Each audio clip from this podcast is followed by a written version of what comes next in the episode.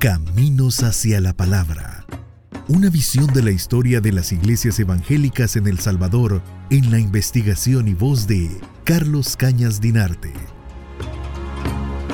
En abril de 1856, la reina Victoria, su majestad británica, decidió otorgarle el rango de cónsul general en El Salvador al que hasta entonces había sido su vicecónsul, Henry John Grant Foot, eh, anglicano también, ¿verdad? Como Chatfield.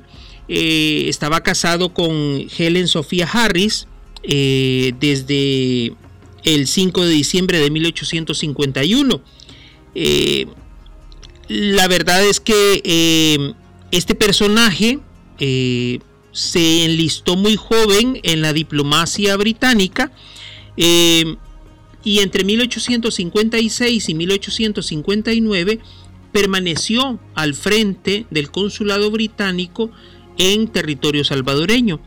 Eh, por desgracia, cuando fue trasladado a, a África, a una zona entre eh, la actual Nigeria y Benín, eh, enfermó gravemente de fiebres y este personaje, Henry John Grantfoot, falleció a los 39 años de edad.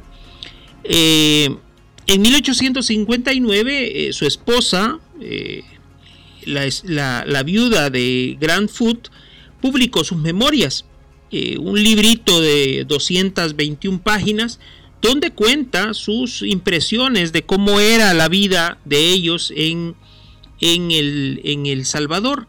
Y le llamaba mucho la atención que prácticamente no había misioneros protestantes, que la religiosidad católica era la predominante en aquel entonces y que por tanto podía ser posible que irlandeses se trasladaran a vivir a El Salvador porque compartían el catolicismo, ¿no? Incluso ella habla en algún momento de su libro que sería sano establecer una colonia de irlandeses en la naciente ciudad de Santa Tecla, ¿no? Que para aquel entonces era estaba pensada como la nueva capital del Salvador, entonces ella pensaba que era adecuado, ¿verdad? Y que además el frío que hacía en Santa Tecla en aquel momento la hacía óptima para eh, que los irlandeses se trasladaran y pudieran vivir en una zona de neblinas y de frío como existía en ese entonces en esa parte del Reino Unido de la Gran Bretaña.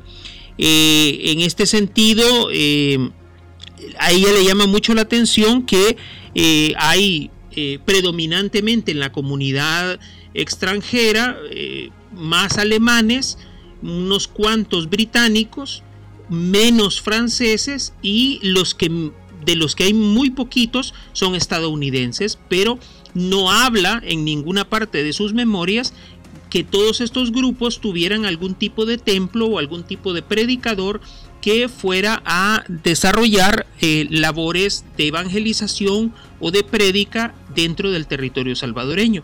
Es decir, eh, ninguno de los cónsules o sus esposas eh, tenían acceso a eh, lecturas de la Biblia o de los Evangelios mientras permanecían en el territorio nacional.